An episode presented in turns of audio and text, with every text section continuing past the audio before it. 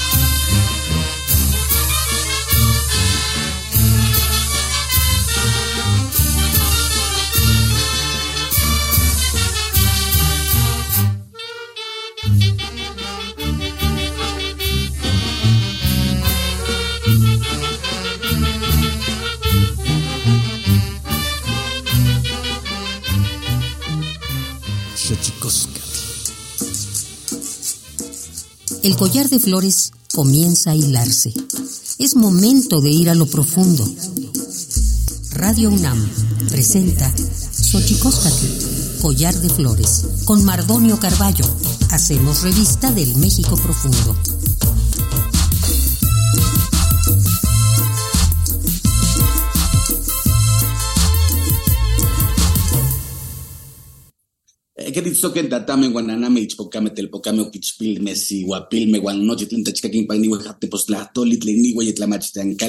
Y toca la Universidad Nacional Autónoma de México, todo Juan Tiyolpaquen, Pampanican, Timitzelian, Xochicosca, Collar de Flores, Nama, Tisentilicen, no pa, Tolme, no pa, Miakin, eh, Tlen Xochicoscat. Hola, ¿qué tal, señoras y señores, niños, niñas, jóvenes, jóvenes y todos, todas aquellas, aquellos que nos escuchan a través de este invento maravilloso que es la radio, la radio de la Universidad Nacional Autónoma de México. Nosotros muy felices de recibirles. Estamos ya en este recopilatorio de lo mejor del año. En este programa juntaremos las voces de Larisa Ortiz, magistrada, Marcela Turati, eh, Alejandro Almazán, eh, Abigail Castellanos, en fin, vamos a hablar de libros, vamos a hablar de leyes y derechos y vamos a hablar también con eh, Abigail Castellanos, coordinadora de incidencia, investigación y diálogo intercultural de CEPIADET. Esto es para ustedes una recopilación de cara a cerrar este año 2023. Tonalámatl o la ignota efeméride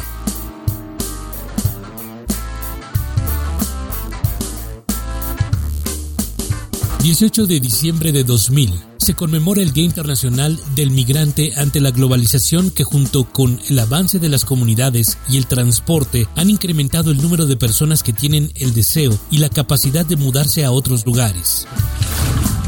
19 de diciembre de 2005, la indígena guatemalteca Otilia Lux Coti es galardonada con el premio Bartolomé de las Casas por su defensa de la concordia y entendimiento de los pueblos indígenas de América. 20 de diciembre de 2005 se conmemora el Día Internacional de la Solidaridad Humana para fomentar el debate y promover la solidaridad, valor fundamental y universal para mejorar el desarrollo y erradicar la pobreza. 21 de diciembre de 1901, en Noruega, las mujeres participan por primera vez en el mundo en elecciones comunales. 22 de diciembre de 1975 es publicada la Ley de Protección al Consumidor y se crea la Procuraduría Federal de la Defensa del Consumidor en México. 23 de diciembre de 1985, Francia indemniza al grupo ecologista Greenpeace por el hundimiento con explosivos en Nueva Zelanda del barco Rainbow Warrior, el cual fuera buque insignia de la organización no gubernamental. 24 de diciembre de 1991, Rusia se convierte en miembro permanente del Consejo de Seguridad de la ONU, reemplazando a la URSS.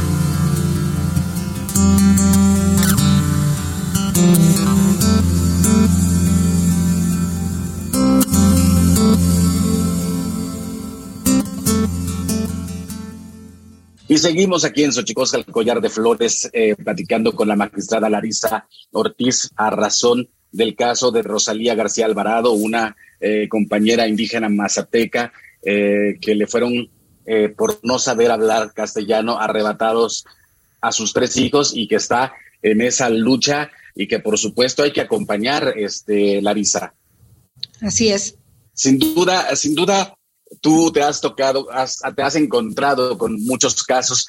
Eh, hay muchos compañeros, yo he sabido de muchos compañeros que están en la cárcel justo porque no han tenido eh, un traductor en el proceso, pero acabas de decir algo eh, que me parece importantísimo, ¿no? El trabajo de los traductores en juicios, me parece importantísimo el aspecto de la profesionalización, ¿no? Creo que es una cosa importante porque hasta ahora creo que no, no, no ha habido eh, mucho auge en el proceso de profesionalización, profesionalización de este, pues de este oficio que es importantísimo en un país donde se hablan 68 lenguas indígenas, Larisa.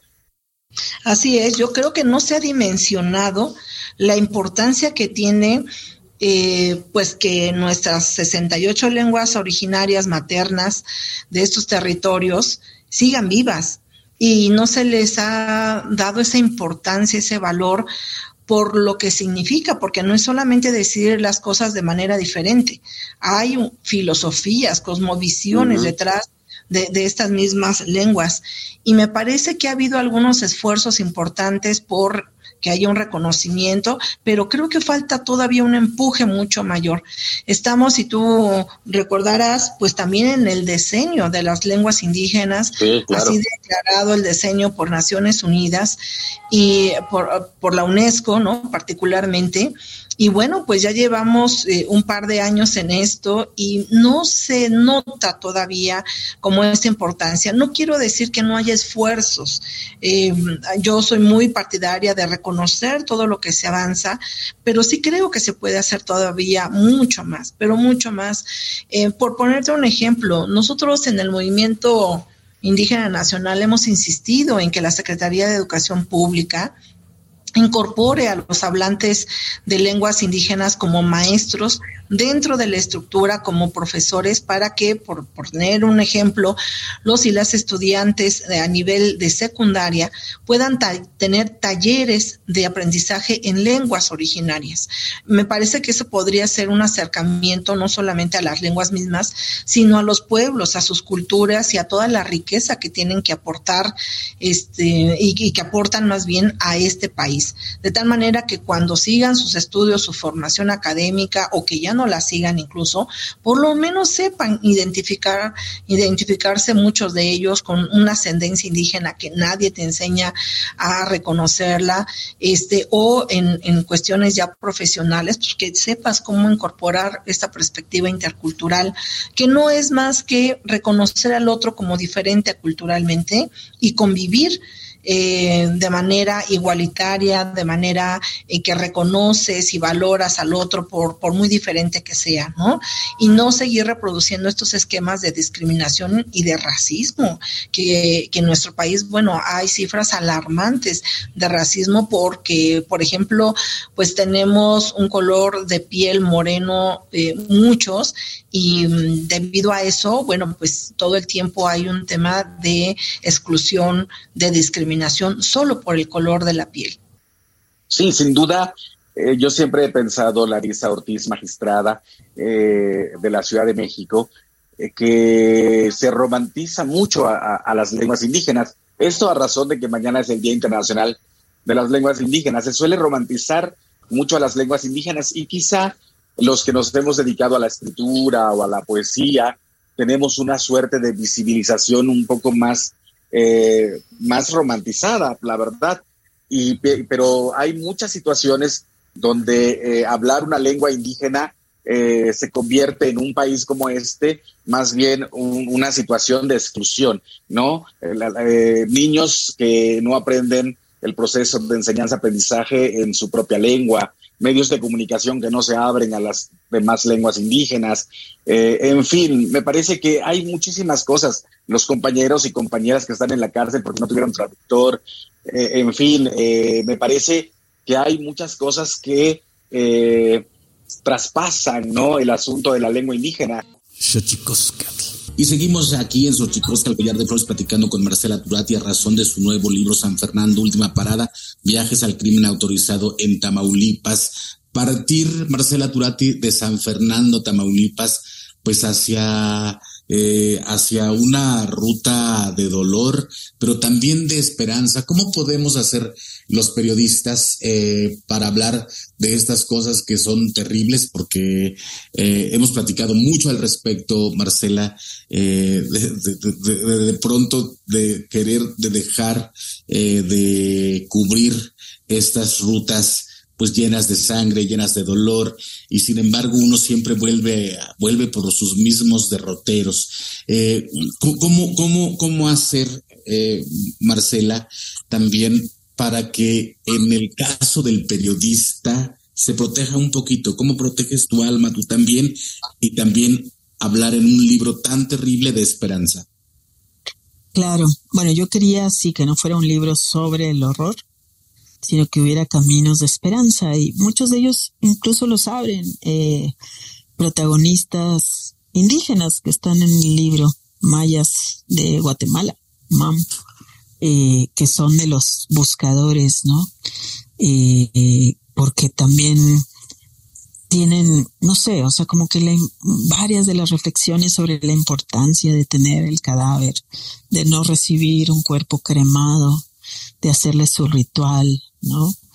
eh, la dan ellos y explican perfectamente por qué es inadmisible que México les mande los restos de sus familiares así cremados sin haberles preguntado cuando para la cultura maya de hecho no se cree si un pues si una persona es la que está en esas cenizas si no se vio el cuerpo, ¿no? Y cómo se tiene que enterrar con unas ciertas, si, si no era casado, en este es el caso, por ejemplo, de Baudilio Castillo, el hijo de don Baudilio Castillo que habla ahí en, entonces la importancia, la conexión con esos huesos, con tocarlo y cómo lo tenían que enterrar, pues con unas bombas, eh, estas como, no sé, que son como fuegos artificiales, con unas como globos, ¿no? Que lanzan como si fuera su matrimonio decía, no tuvo matrimonio, no le dieron tiempo, pero como estaba predestinado a estar casado, entonces con eso lo entierran y este señor pues agradece que no lo cremaron como a otros, a los que les duele tanto, tanto que no les hayan entregado a su hijo, pues a su hijo entero, ¿no? Entonces, a través de estos, de estas personas, que son en el libro, pues personajes o una madre salvadoreña, ¿no? Que tenía un, un hijo que también fue desaparecido, eh, bajado de sus autobuses y asesinado y la PGR no se lo quería dar y le dijo que lo iba a cremar y ella se tuvo que amparar y luego lo perdieron y bueno, toda esta eh, cadena de injusticias y de cosas terribles, pues al final es como, yo sentí que ya tenía completo la trama, el libro, cuando me invitaron a Guatemala a un encuentro que fue durísimo, un encuentro de familiares de personas asesinadas o desaparecidas en, más, en México, ¿no? Personas masacradas o desaparecidas y, y cómo me invitaron a la mesa de los que pues ya habían sido identificados y cómo ellas, estas familias se aseguraban de que no iban a descansar hasta que hubiera justicia para todos, hasta que en México dejara de pasar esto y que por eso tenían que seguir, tenían que seguir y don Baudilio y muchos otros, unos que hablaban mam, que ni siquiera hablaban español, que eso fue también triplemente duro, o sea, ni siquiera te desaparecen a tu hijo en tu país, es en otro país, en otro idioma que no hablas. Y además con una fiscalía que está negando constantemente que hayan sido migrantes, que no los quiere regresar, gente muy pobre que no tienen ni cómo, pero que tendieron estos lazos con otras, eh, con organizaciones de Guatemala, de El Salvador, de Honduras y el equipo argentino de antropología forense y la Fundación para la Justicia. Y con la unión logran rescatar estos cuerpos, los regresan a sus países y los entierran. Y como dicen, don Baudilio, por ejemplo, me decía cuando vio a su hijo Baudilio ya él reconstruyó en el cuerpo y que dice, Señor, cuando yo lo vi ahí en la plancha, dice, yo sentí, este es mi hijo, dice, y me acerqué y le dije, ya llegué, soy papá, ¿no? Soy tu papá. Y bueno, a mí me emocionaba y don Baudilio también me decía, Señor, por favor, dígale a la gente que cuando haya alguien, me decía, que ver estas fotos de estos expedientes de cómo mataron a mi hijo, es como un infarto todo el tiempo, me decía. Y lo peor que una persona puede hacer es abrazar y dar palmaditas en la espalda a quien está sufriendo esta noticia, dice, porque siente que le apachurran el corazón y lo que a uno le duele es el corazón, ¿no?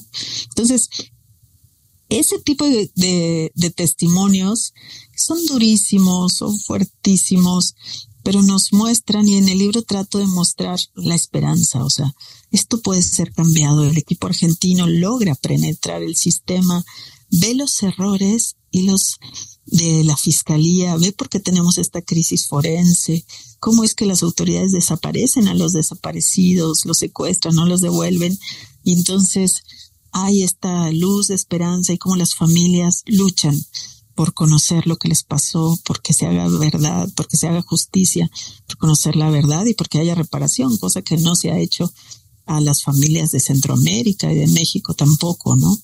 Entonces eso por un lado y como periodista pues también pues es, alimentarse, ¿no? Estas historias, hay que pues cuidar el corazón también y saber, no sé, aprender con rituales también, con rituales, con temazcales. Yo acabo de hacer como una ceremonia de fuego también para regresar mi libro y decirles a los protagonistas, aquí está, esta fue mi promesa, se la regreso, esto es lo que pude hacer y espero que encuentren justicia, ¿no? Y, y es una ceremonia con fuego, este, como hice varios rituales cuando sentía que no podía seguir, pues para mí ha sido bien importante eso, los temazcales, eh, las protecciones y lo espiritual.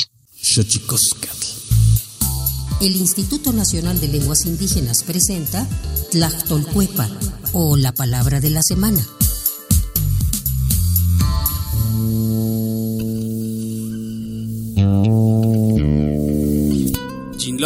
Es una palabra de origen zapoteco que se utiliza comúnmente para referirse a las labores comunitarias que realizan las personas de un pueblo en beneficio y mejora de todos, es decir, al sistema de organización y trabajo conocido como tequio. Es una palabra compuesta que no tiene traducción literal al español. Proviene del zapoteco, lengua que pertenece a la familia lingüística otomangue, la más extensa de nuestro país. De acuerdo con el Catálogo de Lenguas Indígenas Nacionales, publicado en 2008, la lengua zapoteca se habla en el estado de Oaxaca. Tiene 62 variantes lingüísticas y cuenta con 479.750 hablantes mayores de 3 años.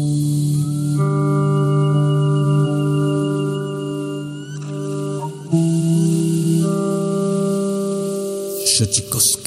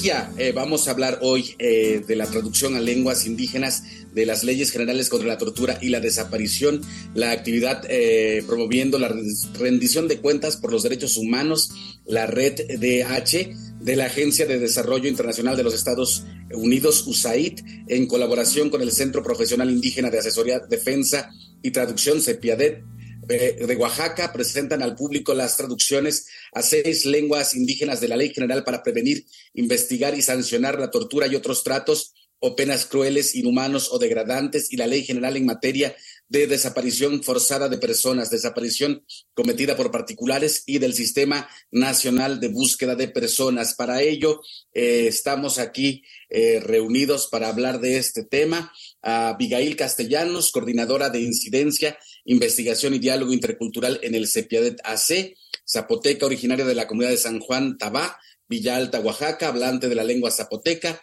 cuenta con la licenciatura en Ciencias Políticas y Administración Pública por el Instituto de Estudios Superiores de Oaxaca. Trabaja sobre derechos humanos de acceso a la justicia de poblaciones indígenas, derechos de las mujeres indígenas, tortura, desaparición forzada de personas indígenas, derecho de acceso a la información, transparencia, rendición de cuentas y combate a la corrupción. Abigail, ¿cómo estás de entrada? Buenos días.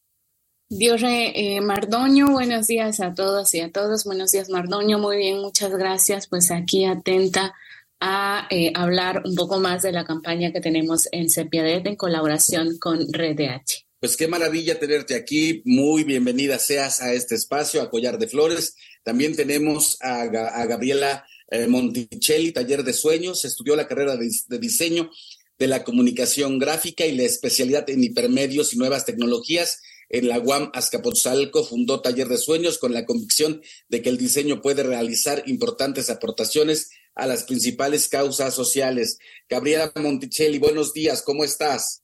Buenos días, Mardonio. Aquí muy contenta de compartir con ustedes esta maravillosa experiencia. Y también está con nosotros eh, Karina Hernández. Buenos días. Karina Hernández, originaria de Lipuntahuaca, Huehuetla, Puebla, hablante del Totonaco de Puebla, de la variante central del sur, licenciada en Lengua y Cultura, gerente del Centro Ecoturístico Caquihuín Totonacú, acompañante y perteneciente de un grupo de mujeres totonacas denominado eh, Buscando Igualdad, y ya ella ahorita nos dirá cómo se dice en Totonacú. ¿Cómo estás, Karina? Bienvenida. Muy buenos días, eh, me siento muy contenta, eh, estoy bien. Eh, muchas gracias por integrarme en esta entrevista. Ahorita vamos a hablar de este proyecto y quizás, si lo logramos en algún momento, hablar con Karina Martínez, también promotora de medicina tradicional del Instituto Nacional de Pueblos Indígenas del Centro Coordinador de Chicontepec, licenciada en Gestión Intercultural para el Desarrollo, maestría en Gestión del Aprendizaje, traductora e intérprete de la lengua náhuatl, tiene 26 años y es de una comunidad que se llama Aquishcruz, comunidad nahua. Pues si lo logramos en algún momento, ella se integrará, porque entre, entre todas, todos vamos a hablar de esto, de la traducción a lenguas indígenas eh, de la Ley General para prevenir, investigar y sancionar la tortura y otros tratos o penas crueles, inhumanos o degradantes y la Ley General en materia de desaparición forzada de personas, desaparición cometida por particulares y del Sistema Nacional de Búsqueda de Personas. Eh, quisiera preguntarte, Abigail, eh, ¿cómo ocurre, cómo nace este proyecto? Claro, pues bueno, en Cepiadet, como saben algunos, este, y bueno, Em, estamos trabajando todo el tema de derechos de las personas indígenas y bueno, eh, Cepiadet nace con el tema de los derechos lingüísticos pensando en todas las violaciones de derechos humanos que encontramos como personas indígenas al tratar de acceder al sistema de justicia. Y una de esas violaciones, pues, es justamente la violación de los derechos lingüísticos. El que muchas personas que hablamos una lengua indígena y algunas de las que no hablan el, el español, pues tienen grandes dificultades para acceder al sistema de justicia. Y bueno, un poco de lo que se ha recogido en más de 15 años de trabajo de la organización, lo que hemos observado es que uno de los temas que no se, no se habían tocado era el tema de, primero, eh, formar a los intérpretes en el tema de tortura. Uno, uno de los mayores em, acompañamientos que ha dado y que han y en donde se han especializado los algunos de los traductores del padrón de intérpretes de Sepiadet es en el tema de los protocolos de Estambul y que tiene que ver con todo este tema de tortura. Aunado a ello, pues también se suma el tema de desaparición que en los últimos años se ha documentado un poco más eh, sobre las personas indígenas. Y bueno, por ello es eh, mirando estos datos que no existen, pero que sí hay datos, eh, decidimos empezar a trabajar este tema desde los derechos lingüísticos, cómo ir generando, informando a la población indígena hablante de una lengua indígena esta, estas, la existencia de estas leyes generales, pero también ir conociendo las historias de vida e ir pues brindando esta información, no solamente de lo que contienen las leyes, sino de cómo ir eh, generando las denuncias, cómo reconocer en qué momento nos encontramos frente a casos de tortura o frente a casos de desaparición. Y bueno, por ese motivo, pues nosotros nos sumamos a, a este gran tema y este, y bueno, también con mucha responsabilidad. Sin duda es un trabajo importantísimo, un poco para la gente que nos está escuchando aquí eh, eh, en Xochicosca, el collar de flores, habría eh, que decirle y que yo siempre pienso que cuando hablamos en términos generales de la educación, por ejemplo, de los derechos humanos, por ejemplo, de la salud, de la justicia en derechos humanos, casi siempre se obvia que hay estos derechos también son inherentes a varios más bien a los integrantes de los pueblos indígenas y de pronto esa especificidad eh, se, se, obvia, ¿no? Entonces, eh, de pronto pareciera en los datos duros que dicen, por ejemplo, que en materia de analfabetismo México está a punto de abatir el, el analfabetismo. Sin embargo, cuando uno mira ese porcentaje pequeñito eh, que le queda al Estado mexicano por abatir el analfabetismo, resulta que ese porcentaje está mayoritariamente en pueblos indígenas, lo cual lo hace muy complejo teniendo en cuenta que en México se hablan 68 lenguas indígenas y bajo esa premisa es que hemos abierto los micrófonos de Xochicosca al collar de flores porque justo eh, también hay desaparición forzada en pueblos indígenas. Como ya le decía, está con nosotros Alejandro Almazán. Él estudió en la UNAM, ganó la primera edición del premio Gabriel García Márquez en la categoría de texto en el 2013 y es tres veces Premio Nacional de Periodismo. Ha escrito dos narconovelas y seis libros de crónicas. Es uno de los escritores de las series televisivas El Chapo, en Netflix Univisión en el 18 y Tijuana, Netflix 2019, donde también es productor, escribió y dirigió los podcasts Comandante Moneda 2021 y Gumaro de Dios el Caníbal en 2022, ambos basados en libros homónimos y también de su autoría. Actualmente se encuentra presentando su libro Jefas y Jefes y es a razón de este libro, ya le decía hoy, usted sabe que en este espacio radiofónico eh, siempre estamos hablando de temas con respecto de los pueblos indígenas, las lenguas indígenas, los pueblos originarios, pero vale la pena detenerse también en la reflexión de esta ciudad, de esta ciudad de México, la ciudad capital, concentradora eh, de múltiples esperanzas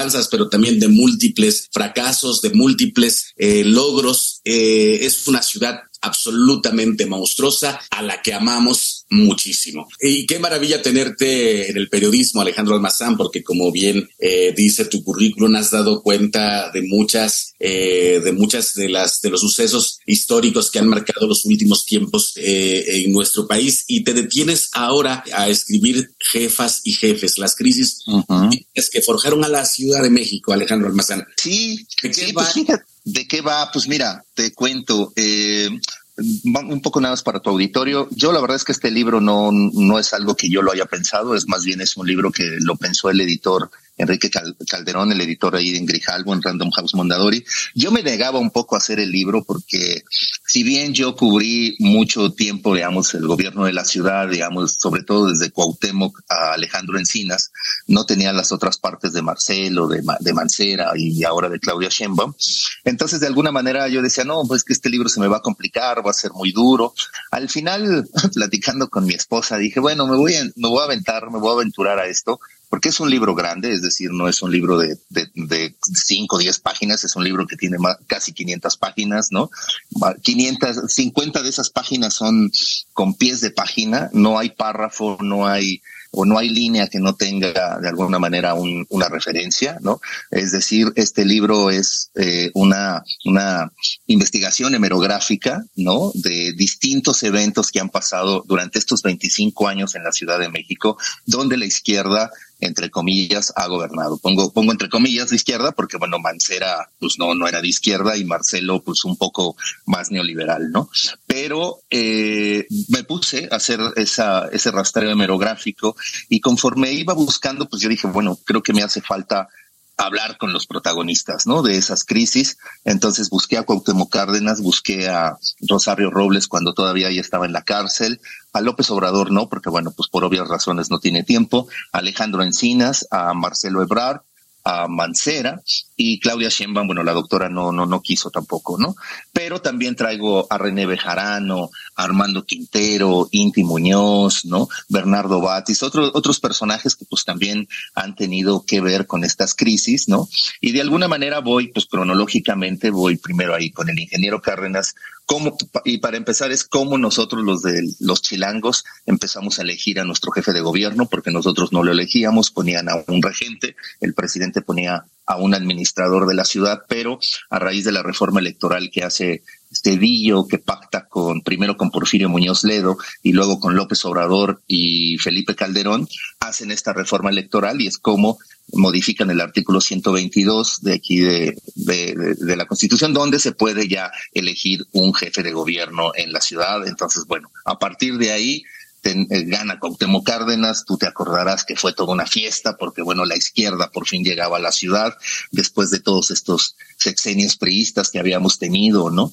Y, llega Cárdenas y yo creo que la inexperiencia y su y su idea de ser candidato presidencial hacen que no sea la mejor administración de Cuauhtémoc Cárdenas, ¿no? Empezó con muchos errores, sobre todo en el sector de seguridad pública, eh, nombrando a, policías o a, un procurador que estaba relacionado con el cártel de los Arellano Félix, o policías que estaban dentro de lo que se llamó la hermandad, ¿no? O que se llama la hermandad policial, ¿no? Entonces creo que ahí eh, bueno, pues voy dando cuenta de, de Cuauhtémoc, ¿no? Eh, van saliendo voces de ahí, un poco como como una reflexión de pros y contras, ¿no? De la, de la administración de Cárdenas.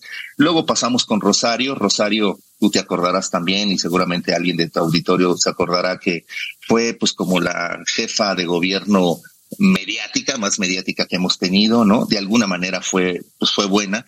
Y eh, ya en la entrevista ella me va contando eh, situaciones que tuvo que hacer dentro del gobierno. Ella habla de que sí, sí cometió actos de corrupción, pero los cometió para beneficiar las campañas tanto de Pautemo Cárdenas, que iba para la presidencia en el 2000, como la de jefe de gobierno de López Obrador, ¿no?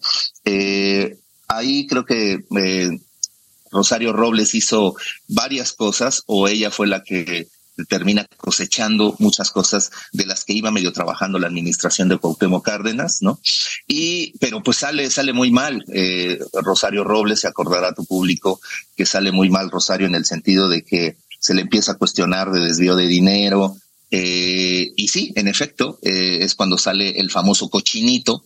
Ella acusa a la gente de, pues tanto a Andrés Manuel Obrador como a René Bejarano de haber este, activado ese cochinito que era eh, pues un escándalo porque era de desvío de dinero. Al final la exoneran a Rosario y todo, pero desde ahí ya Rosario empieza como a, caer, digamos, su estrella, empieza a caer la de Rosario.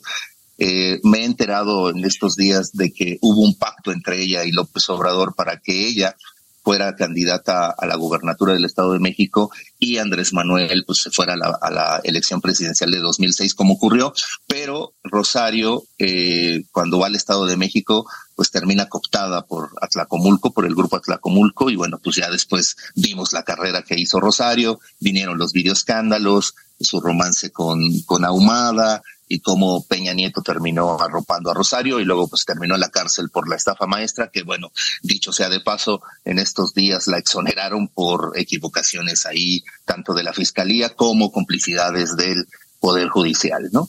Luego viene el Perdón, perdón. Nada, pues sin duda eh, eh, un trabajo importante de memoria. Yo decía que vale la pena detenernos en esta parte de la Ciudad de México, porque una de las grandes eh, cosas que yo siempre he dicho que lo que ocurre en la Ciudad de México es básicamente el reflejo de un país, ¿no? Es la, la, grandiosidad de la ciudad que termina premiándolo todo, nada más, eh, o sea, todos los personajes que acabas de nombrar, que, que son personajes que si bien los conocemos como personajes políticos de la Ciudad de México, son personajes políticos de importancia nacional, ¿no? Y es Así es. importantísimo a esta revisión, Alejandro. Y en Xochicosca, el collar de flores, platicando con Ofelia Pérez Ruiz. Ella es Totzil, coordinadora de partería, partera ella misma, de Camati Mujeres, construyendo desde abajo a C, y también vocera eh, del movimiento de parteras de Chiapas, Nich y Shim. ¿Cuál sería, cuál sería, cuáles serían las principales amenazas, este, Ofelia, a las que ustedes eh, se enfrentan en este tiempo? Ya nos platicabas un poco, ¿no? Que hay una eh, suerte eh, de, de, de, de, que las acusan de que causan muertes maternas y tal. ¿De qué más las acusan? ¿Cuáles son sus principales amenazas, Ofelia? Pues uno es de que, este, pues que nos niegan el certificado de nacimiento y la otra es que nos dicen de que si no lo mandamos al hospital a una mujer embarazada o en trabajo de parto, pues desde que ese bebé no le van a vacunar, ¿no? O sea, ahorita que ya no está el programa del gobierno, porque anteriormente cuando había el programa de gobierno, les amenazan de que les quiten el, eh, ese apoyo que les dan a las mujeres y las pateras, ¿no? Y las pateras en este momento... ¿Quién les dice eso? ¿Quién les decía eso, Ofelia? Pues eso les dicen a los médicos y las médicas que están en la Secretaría de Salud y el IMSS. Y ahorita nuestra amenaza más grande es con el IMSS porque el IMSS, con una vez que, los tienen en sus grupos de parteras, entre comillas, es de que pues les dicen, pues sí, este, van a ser, van a estar aquí trabajando, les vamos a dar un apoyito de 250 o de 500, no sé, cada dos meses que les dan, pues con esta condición, ¿no? De que ya no pueden atender partos, ¿no? Que solamente pueden, este, este, ver quiénes son las, las, que están embarazadas, pero canalícenlo para acá para que lo lleve su control prenatal. Pero no lo pueden atender el parto porque se puede complicar, porque puede morir la mujer ahí en sus manos. Si se muere, pues ustedes se van en la cárcel, ¿no? Con esas condiciones. Y este y también este pues con esto de que pues que un bebé al nacer a nuestras manos si no se registra o si no tiene un certificado de nacimiento pues prácticamente pierde el derecho pues del bebé, ¿no? Que pues por eso también ya muchas partes dicen, no, pues como yo no puedo darte el certificado de nacimiento, entonces pues mejor vete al hospital, ¿no? O sea, esté o no de acuerdo a la mujer, pues se tiene que ir, ¿no? Pues ahí es donde entra la violación de los derechos a decidir, ¿no? Entonces, sí, pues no, ya no me puedes atender, pues ni modo, entonces ya me voy en el hospital, porque ya no hay otra opción, ¿no? O sea, no puede decidir. Entonces, pues eso es lo que estamos viendo como movimiento, pues se tiene que cambiar esto, tienen que conocer sus derechos que tienen las mujeres a decidir por sus propios cuerpos, dónde, con quién quieren atenderse, que eso es lo que tienen que saber de que existe derecho de las mujeres a decidir. Al igual forma con las parteras tradicionales, tenemos derechos también a seguir ejerciendo nuestras medicinas ancestrales este, porque también con estas condiciones que nos dan, pues por eso también se cansan las parteras de ya no seguir ejerciendo la partería, ¿no? Entonces, pues porque muchas veces nos dicen, ah, pues si no vienes en la capacitación, si no vienes en la reunión, ya te quedas fuera, ¿no? Ya no tienes acceso al certificado de nacimiento. Todas esas, todas esas amenazas que nos dan. Oye, este, e, e, este pronunciamiento de la Agenda Nacional para la Defensa y Promoción de la Partería hace referencia, nos pronunciamos en contra del borrador. Es un borrador de proyecto todavía, ¿verdad? Pues hasta donde nos han informado desde la equidad de género, pues según es un borrador que pues, se supone que ya está por salir. Lo que nos preocupamos también es de que pues esta gran situación que estamos enfrentando, ¿cómo van a ser una norma oficial relacionado a la partería tradicional, si la, la partería tradicional no forma parte del sistema de salud, ¿qué es lo que necesitamos como entender bien de que esta parte lo están violando también los derechos que tenemos nosotras como parteras, como médicos tradicionales, porque no somos parte del sistema de salud.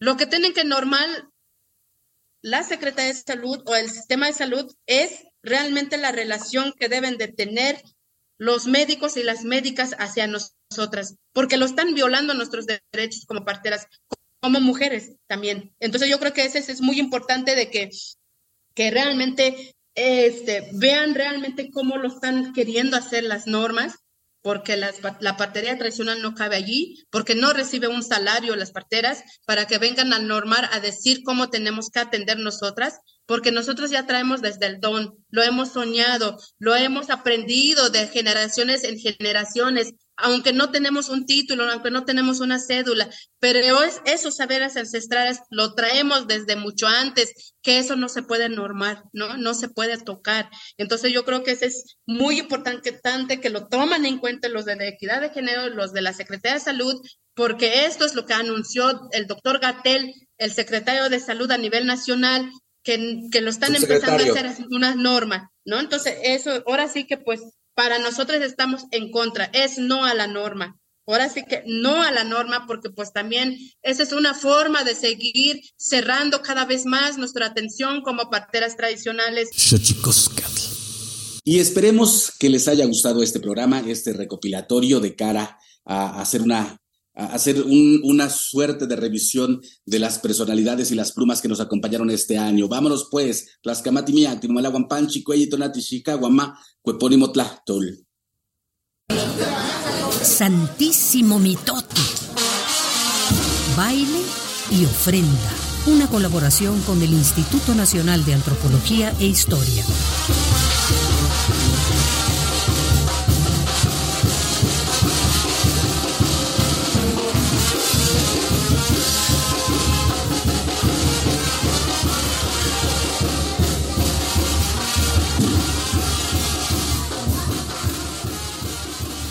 Muchos dicen que eres poeta, poeta para adivinar. Ahora me vas a decir cuántas onzas pesa el mar. Yo no he dicho que soy poeta, poeta para adivinar las onzas que pesa el mundo, esas mismas pesa el mar.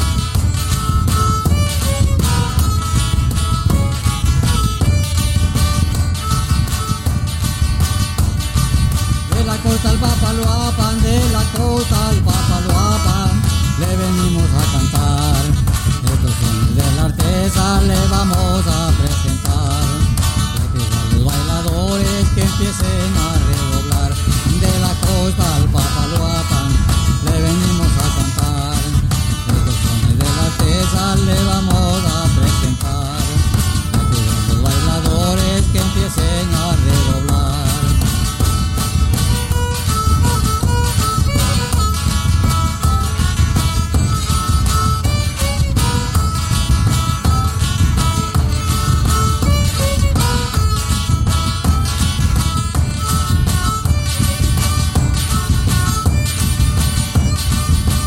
este son chilena, le canto este son chilena, a las mujeres bonitas, a las que dejé en mi tierra y a las de lo más bonita, a las que dejé en mi tierra y a las de lo más bonita, le canto este son chilena, a las mujeres bonitas, a las que dejé en mi tierra y a las de lo más bonita.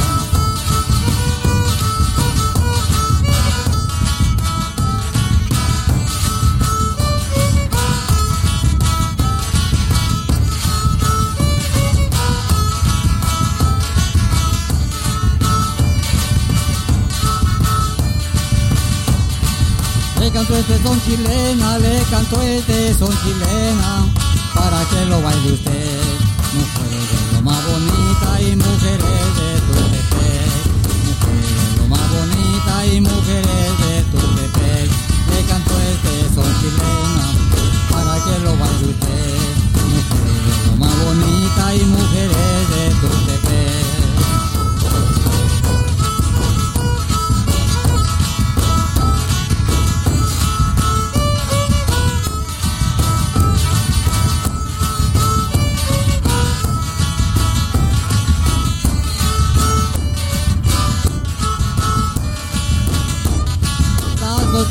Guerrero, las costeñas de Guerrero y también las de Oaxaca se mueven muy sabrosón como las del Papaloapan. Se mueven muy sabrosón como las del Papaloapan. Las costeñas de Guerrero y también las de Oaxaca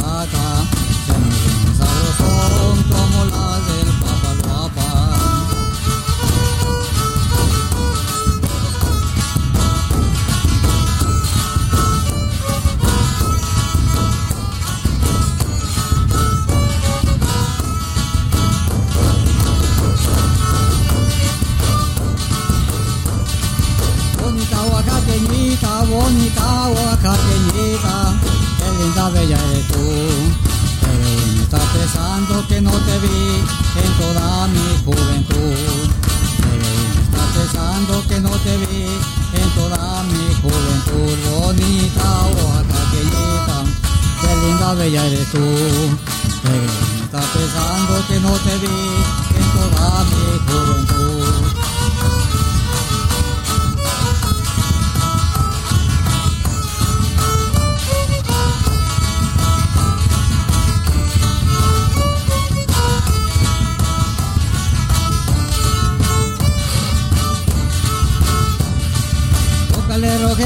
Calvo, tócale Rogelio Calvo, no te canses de tocar, para que salga a bailar tu prenda amada soledad, para que salga a bailar tu prenda amada soledad, tócale Rogelio Calvo,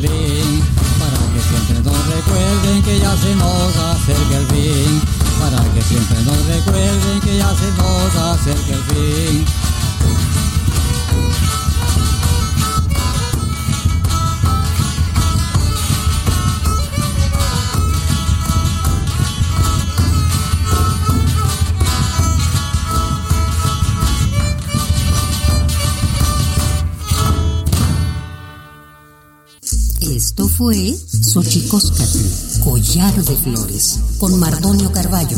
Hacemos revista del México Profundo. Una producción de Radio UNAM. Experiencia sonora.